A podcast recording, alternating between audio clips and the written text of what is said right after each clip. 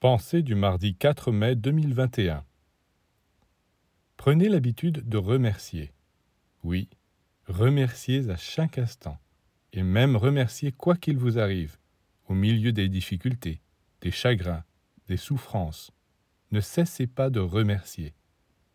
De cette façon, vous neutralisez les poisons produits en vous par ces états négatifs, vous cicatrisez les plaies, car rien ne peut résister devant la reconnaissance.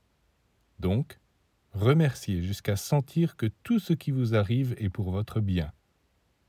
Dès maintenant, dites Merci Seigneur. Merci Seigneur. Remerciez pour ce que vous avez, mais aussi pour ce que vous n'avez pas, pour ce qui vous réjouit et pour ce qui vous fait souffrir. C'est ainsi que vous entretiendrez en vous la flamme de la vie.